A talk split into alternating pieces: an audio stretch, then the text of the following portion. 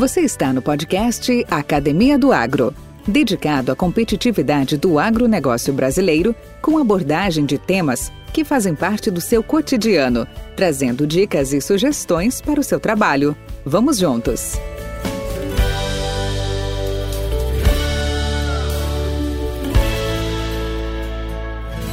Olá, olá, povão desse meu Brasil varonil. Aqui é o Valdir Franzini, apresentador do podcast Academia do Agro, e hoje nós vamos percorrer e vamos falar sobre um assunto muito, muito comentado e hoje muito em voga, que na verdade não é voga, é a grande tendência da década, que são uh, os bioinsumos, os produtos biológicos, nós vamos falar muito de tecnologias, nós vamos falar muito de biotecnologia. Com certeza, e garanto para vocês, nós vamos entrar muito nos detalhes mais técnicos e científicos, não vamos falar de metagenômica, não vamos. Não, não é isso. Nós vamos dar uma passada breve e que Todo mundo sabe que bioinsumos são todos aqueles produtos biológicos produzidos por micro-organismos, artrópodes, insetos, né? Tá? Para aqueles que ainda não sabem o que é artrópodes, ou extrato de plantas, e os quais se destinam a ser aplicados como insumo na produção agroindustrial. Por isso são chamados de bioinsumos. É muito vasto, tem várias linhas aí, nós vamos comentar um pouco sobre isso para vocês. E a gente sabe, gente, que o Brasil está passando hoje, o mundo está passando hoje por um desenvolvimento agrícola sustentável, e isso é entendido como manejo a conservação das bases de recursos naturais e a orientação das mudanças tecnológicas de forma a assegurar o alcance e a satisfação contínua das necessidades humanas do presente e das futuras gerações. Lembra que eu falei há pouco que nós estamos falando não de uma mera, é, mera curiosidade ou tendência, assim, mas uma coisa que vai se imperar nos, nas próximas décadas, que é a questão da biotecnologia e dessas é, novas, uh, uh, nesses novos processos que estão chegando. Bom, desses métodos ou formas, e tem tantos outros controles e performances que a gente tem, a biotecnologia veio realmente como um ferramental essencial e que tem sido desenvolvida com o objetivo de reduzir impactos e melhorando com isso a vida do produtor rural e do consumidor.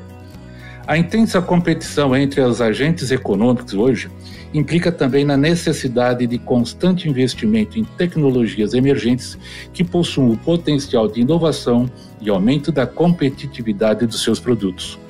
Este conjunto de práticas e processos inovadores tem e terão relevância crescente na transição dos sistemas de produções atuais para a agricultura mais sustentável aqui no Brasil. Para isso, nós convidamos a Joana Pérez, a Joana é gerente global de design de produto, de pesquisa e desenvolvimento da Trade Corp do Brasil. Ela é executiva e é especialista em pesquisa, desenvolvimento e inovação na área de biotecnologia há mais de 14 anos, com vasta experiência em biotecnologia industrial e genética molecular de microorganismos. Concurso em redação de patentes e autora de pedidos abordando novas rotas renováveis para a produção de monômeros petroquímicos, desde 2016, atua na área de produção de etanol combustível 1G. Na área acadêmica também é muito presente e ela é autora de 19 publicações científicas, por exemplo, a 8 Factor 33, não, 33 é 13, né? É. E participa como membro de banca de alunos de pós-graduação. Pois bem, está feita a apresentação da nossa convidada. Bem-vinda, Joana. Tudo bem? Bom dia, Valdir. Muito obrigada pelo convite. Joana, vamos lá. Bom, como é praxe aqui na nossa, no nosso podcast, nós precisamos querer conhecer um pouco da sua história. Aí, onde tudo começou? Conta um pouco aí sobre você, sobre a sua história. Bom, vocês vão perceber que eu tenho um pequeno sotaque. É, eu sou nascida na Venezuela. É, eu vim para o Brasil em 2000, me formei como bióloga na Venezuela e eu vim para cá para fazer o doutorado. Fiz meu doutorado na Unicamp em genética molecular de microorganismos. E nesse meu doutorado eu trabalhei com um fungo fitopatogênico, que é o fungo causador da vassoura de bruxa do cacau, que devastou a cacaucultura brasileira nos anos 80 e 90. O ano 2000, quando eu cheguei aqui no Brasil, foi um ano que marcou muito a história da biologia e da biotecnologia como um todo, porque foi o ano que foi publicado o primeiro rascunho do genoma humano, então aquele projeto Genoma Humano, e esse projeto de Noma da Vassoura de Bruxa foi o segundo consórcio feito no Brasil para sequenciar o microorganismo completamente. O primeiro foi o da Xilela fastidiosa, né, que é aquele parasita da laranja, e o da vassoura de bruxa foi o segundo. Então, me deu a oportunidade né, de fazer meu doutorado dentro de um consórcio que envolvia não só ah, o estado de São Paulo, mas também o estado da Bahia. Então, a gente tinha grupos de pesquisa, vários laboratórios fazendo sequenciamento em conjunto e tentando entender as bases moleculares da interação entre um patógeno e a planta. Uh, logo depois do meu doutorado, eu dei uma mudança de rumo. Então, eu comecei numa área de biologia associada ao agro, né, porque era um fitopatógeno, mas aí eu fui mais para a parte de biotecnologia industrial, né? Trabalhei em empresas como a Braskem depois na Mali, eh, desenvolvendo processos biotecnológicos industriais, utilizando bases da biologia sintética, utilizando também a parte de fermentação em escala industrial. E eu cheguei na Trade Corp, né? Então eu dei toda essa volta e hoje eu estou na Trade Corp trabalhando no agro de novo e eu estou adorando. Minha especialidade realmente é com microrganismos, tudo que for um processo biotecnológico, onde a gente usa os microrganismos para ter uma aplicação é, e a gente produzir esses microrganismos e tornar deles um produto. Isso é que eu sou muito boa fazendo.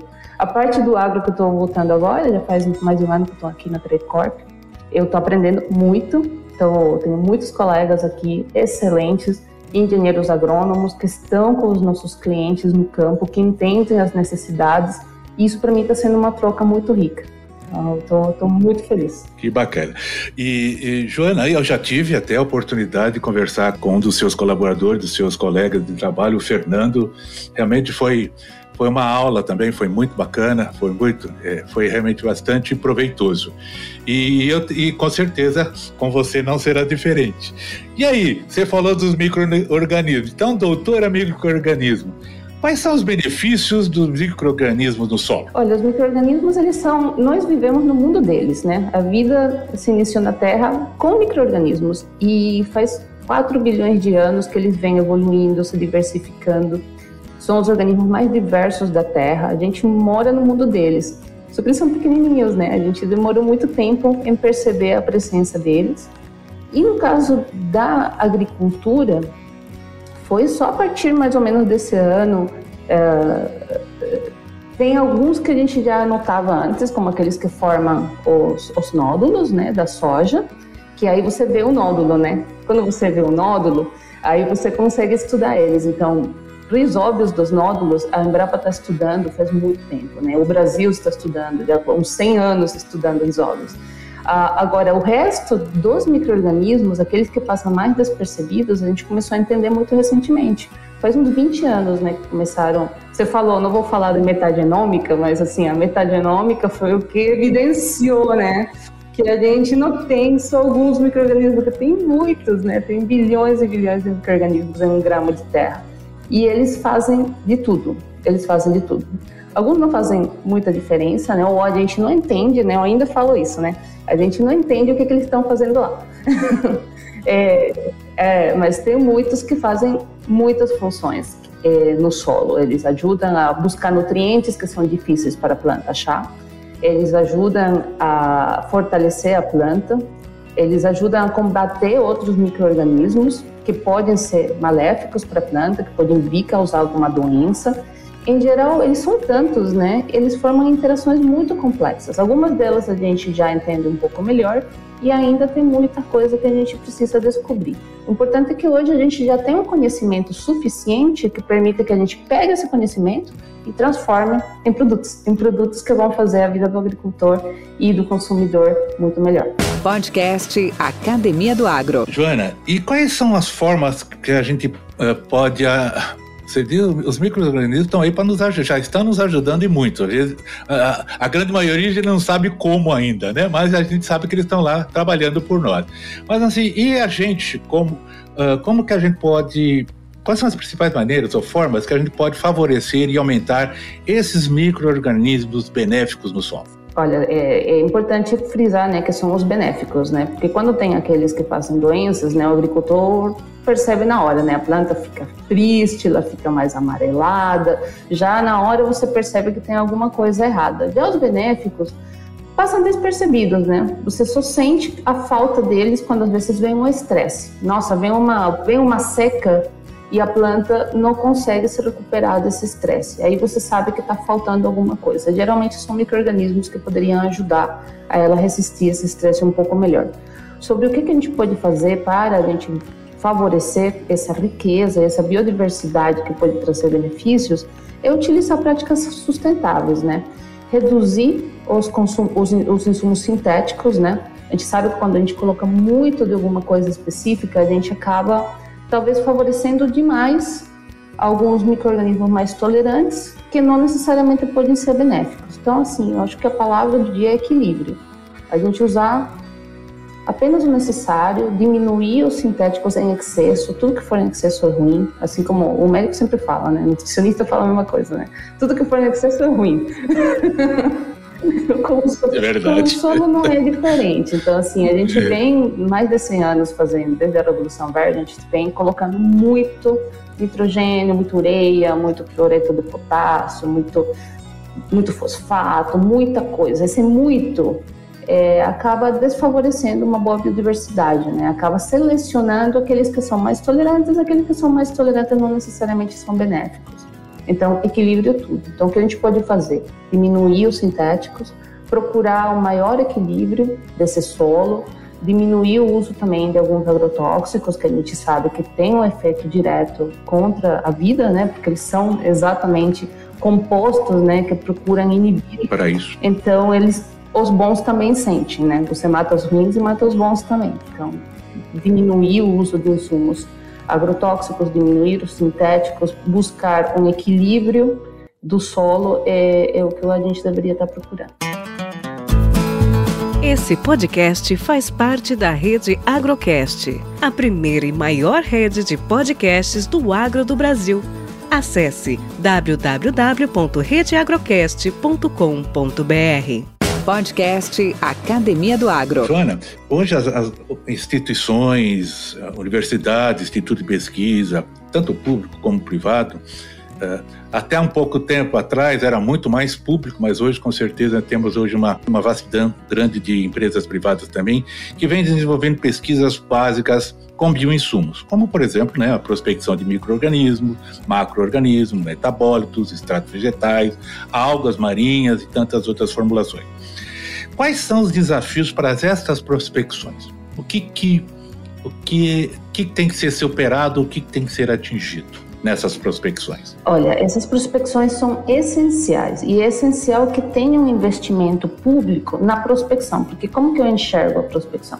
A prospecção é ciência básica, é tentar entender como que esse, esse microbioma trabalha, quais que são suas funções, é, como que eles interagem, quais são os... A gente chega no detalhe, né, na pesquisa básica. Olha, esse microorganismo ele produz uma molécula que tem essa característica química que ela interage dessa forma com a planta, a planta então dispara uma cadeia de sinalização. Então, você vai no detalhe na ciência básica. E se você não tem ciência básica, você não consegue pegar esse conhecimento e transformar em produto.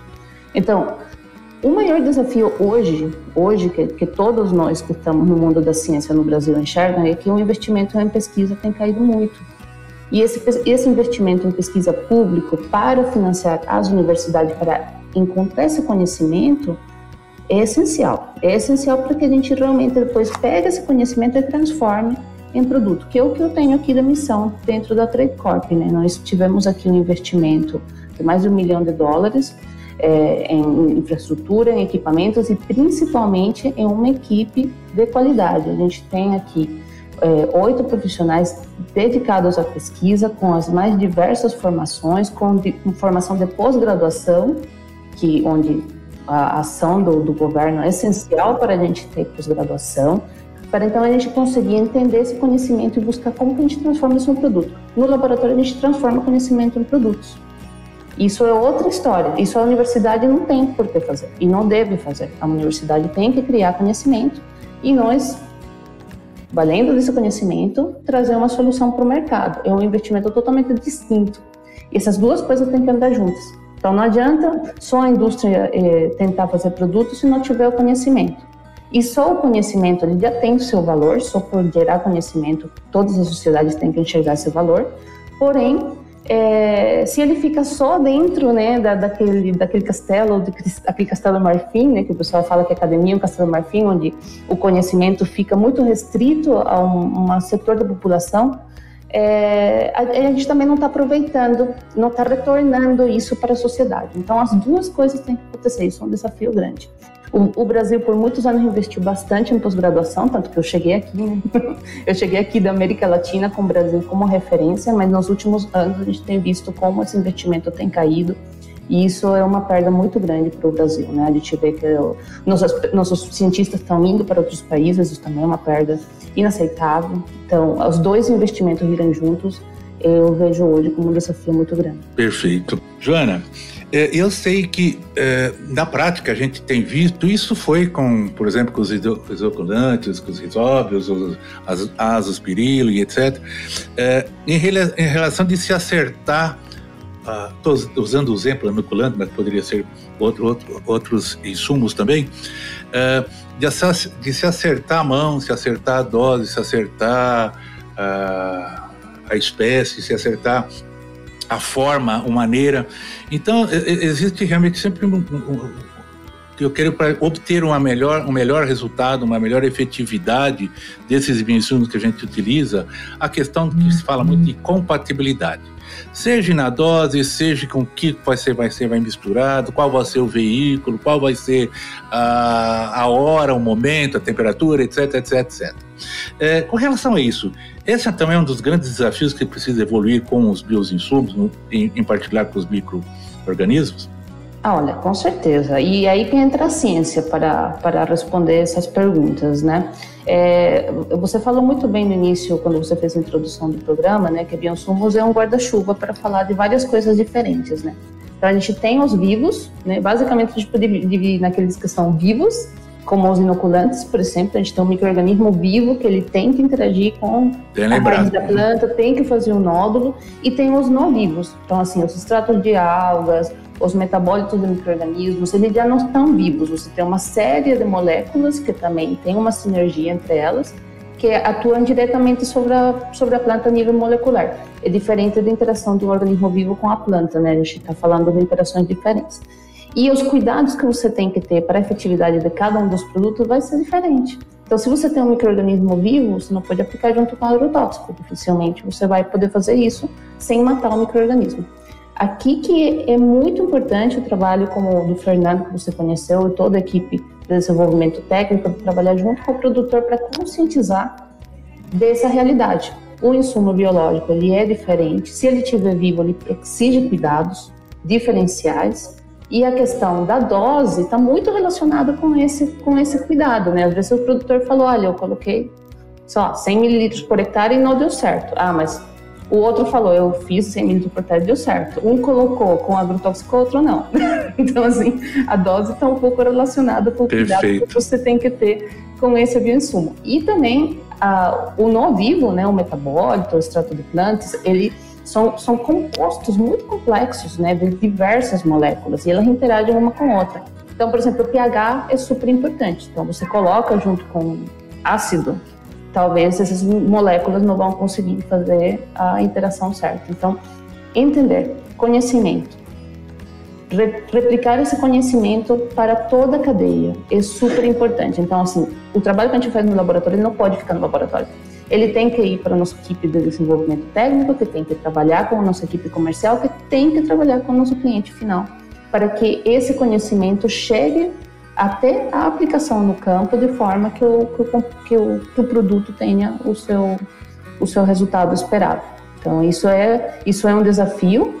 É, o jeito que nós trabalhamos aqui para superar esse desafio é que nós temos mais de 3 mil ensaios de campo por ano, que a gente faz junto com parceiros, não só acadêmicos, mas também com os nossos clientes, para poder realmente evidenciar e deixar muito claro como que isso deve ser aplicado, qual que deve ser a dose, quais são as incompatibilidades, quais são as compatibilidades, é, para garantir que o nosso produto tenha o efeito desejado. Conhecimento tudo.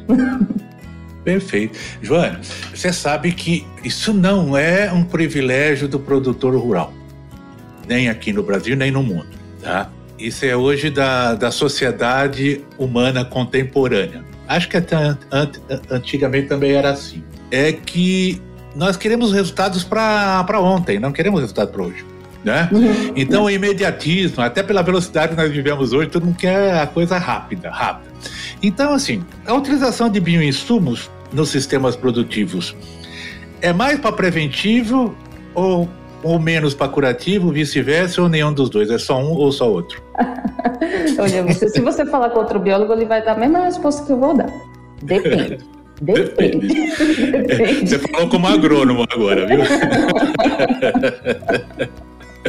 Depende. Então, o que, que, é importante nessa situação? Esse imediatismo, sem dúvida, é um problema, né? Porque nós estamos há anos fazendo umas práticas de manejo do solo de um jeito, e isso está levando a que o solo fique mais exaurido de alguns de, de riqueza, né? E principalmente de biodiversidade.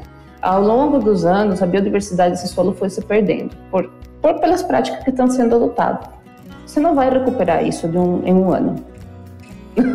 o, o que você demorou anos em mudar não volta em um ano, não volta em uma safra. Então tem que ter paciência, tem que ter entendimento né, sobre isso. E se os bioinsumos são preventivos ou curativos, depende do bioinsumo. Depende de qual que é, é o, a sua finalidade, né? Quando a gente fala, e nosso laboratório aqui tem um foco muito forte em bionutrição e melhoria da nutrição, é, a gente não a gente fala que isso não, não é curativo, né? Na verdade, sei, não, não, sei se não é nenhum dos dois termos, na verdade. Você é verdade. Tá, é verdade. Você está nutrindo a planta, você está favorecendo que ela cresça mais viçosa, que ela cresça mais forte, mais resistente. Tá? É, então, não é nem preventivo nem curativo. Agora, a gente tem outro tipo de bioinsumo que são os agentes de biocontrole, por exemplo, onde você pode aplicar uma bactéria que é patogênica para insetos ou um, um fungo que é patogênico para insetos. Ele já tem um efeito direto sobre o inseto que você está tentando controlar. Então, preventivo curativo também, depende, né? Você quer que o fungo já esteja lá na hora que o inseto chega. Mas quando o inseto estiver ali também, você também aplica mais um pouco para dar mais uma forcinha, né? Então, é, é, é difícil classificar nesses, nesses dois termos, né? É, entendi. É, mas é a mesma coisa. Também você está com a, uma, uma lavoura infestada num determinado de algum patógeno, é uma lagarta, um percevejo, alguma coisa assim, que já tomou conta, é, é pouco provável que você vai ter um efeito curativo. Tá? Aí não tem, é, não tem como. Né? O, o, Joana, você também, além de toda a excelência de, de conhecimento, de trabalho que você tem desenvolvido em pesquisa e desenvolvimento e tal, é, você é, também tem uma, uma ação corporativa forte, né? como, a, como a indústria, como a Trade Corp é. Então, a agroindústria brasileira, a gente sabe que está avançando bastante quanto a conhecimento das especificidades da, da cepa, dos micro-organismos, seus alvos biológicos. É, das formulações inovadoras e de fácil manejo, da forma de armazenamento de produto formulado, compatibilidade, nós falamos agora, com outros produtos, seletividade, vida de prateleira, entre outras. Como é que está a sua organização nesse sentido? Qual é, é os desafios maiores dentro dessa, dessas linhas que eu te falei agora? O que, que você percebe de maior desafio? Olha, tem diversos desafios, né? É, é, diferente você chegar no laboratório produzir um pouquinho assim de, uma, de um determinado bioinsumo e mostrar numa quantidade pequena que ele funciona e depois até produz um pouquinho mais e vai para o campo e vê que ele funciona no campo, mas depois disso você tem que montar um processo industrial em cima disso, né? Escala, é. Escala. Escalonamento é um desafio em todos os bioprocessos, não só aqueles para o agro. Todos os bioprocessos, né? A, a biotecnologia tem um potencial gigantesco, ele está sendo realizado, esse potencial, mas o escalonamento, sem dúvida, é um desafio muito grande, é, visto que o Brasil tem quantas hectares para ser tratados com bioinsumos, né? Só de soja, né? Só de soja a gente está falando mais de 80 milhões de hectares. Entendi. Então, assim, a quantidade de, de bioinsumo que você tem que produzir, né, para atender um mercado desse tamanho, é, é um desafio grande. A questão do tempo da prateleira está intimamente relacionado com isso também, né? É, se você tiver um, um bioinsumo que ele tem uma validade muito curta, você tem que produzir mais vezes durante o ano. Se você tiver uma validade maior, você talvez pode concentrar a sua produção numa, numa certa temporada e você sabe que o seu produto vai ter é, uma vida de prateleira boa. E vida de prateleira, quando você fala de bioinsumos, é essencial. É essencial. Quando a gente está trabalhando com microorganismo vivo, é um desafio enorme. A ciência está começando a entender, né? A ciência básica das universidades, ela focou muito, né, nos modos de ação é, em entender as interações. Agora, a parte de produto, isso é com a indústria. Então, um dos nossos principais desafios aqui nesse nosso Centro de, Global de Pesquisa é justamente isso, entender como a gente pode estender a vida de prateleira de nossos produtos de forma que a gente possa otimizar nossa produção ao longo do ano e a gente consiga atender os nossos clientes é, em toda a extensão do Brasil e do mundo, e do mundo, né? Então é mais um desafio quando a gente pensa no mundo globalizado, que a gente pode ter uma solução é que pode servir em outro lugar, mas assim, se o tempo para ter é seis meses, só para, só para passar pela burocracia da alfândega, você já, já seis meses acabaram. Já deixou perder o tempo. Já deixou Verdade. perder tempo. Então isso aí é um desafio grande, é um desafio muito interessante. A gente tem algumas ferramentas para, para contornar. Uh, uma muito importante quando a gente usa a própria biologia do microorganismo, tem microorganismo que forma uma estrutura de resistência, como sendo os poros, os cistos. É, esse, essa estrutura já nos dá um tempo de prateleira maior, se a gente conseguir induzir o microorganismo a entrar nessa dormência. E os outros é utilizar alguns, alguns alguns compostos, né, que a gente sabe que são compatíveis com uma agricultura regenerativa, né, mas que também possam preservar o nosso produto, né, livre de contaminantes. Livre de contaminantes é outro assunto que eu gostaria de deixar como uma preocupação nossa muito muito clara que a gente trabalha muito. Quando nós produzimos um bioinsumo é, em escala industrial, a gente tem dezenas de testes de qualidade para garantir que aquele produto é puro. Que se a gente está vendendo um Bradisóbio Japonicum estirpe 50, 80, nós garantimos que o nosso produto está com uma, com uma concentração adequada dele e que ele está com uma certa pureza. Isso às vezes não acontece com alguns produtos on-farm, onde não existe toda uma infraestrutura laboratorial que permita garantir essa pureza. Então, quando você não garante a pureza, você corre o risco de que o insumo esteja contaminado com organismos que podem ser não, não só patogênicos para as plantas, mas patogênicos para humanos. Isso é uma Entendi. preocupação muito grande, uma preocupação muito grande. Então, assim, não só o tempo de prateleira, a pureza, o controle de qualidade estrito, são todas enormes preocupações que nós temos e que a gente garante em nossos produtos essa pureza e, essa, e esse tempo de prateleira. A gente trabalha intensamente para garantir isso para nossos clientes. Podcast Academia do Agro. Joana, você, eu, eu vi ali nessa mini bio que você citou, inclusive, o trabalho em patentes. Eu vou entrar numa outra, nessa linha também, mas assim, hoje a legislação brasileira, ela contempla uma certa rigidez ou rigidez, um cuidado em relação a esse essa questão de de contaminantes, dessa questão de qualidade dos produtos. Como é que é essa legislação? Ela é, ela é firme? Ela existe? É, olha, eu, não, eu não, não, sou a pessoa mais adequada para falar disso, é um assunto bem deregulatório, mas eu sei que isso é, tem conversas intensas, né, é, acontecendo em torno disso. A Embrapa tem um trabalho muito forte, né, buscando garantir a pureza dos bioinsumos, é, tanto os produzidos é, industrialmente quanto os produzidos on-farm, e o mapa faz uma, uma, uma auditoria desse, de, de, todos os produtos que a gente, que a gente vende, né? Eles são auditados é, pelo mapa para garantir essa, essa pureza e essa concentração.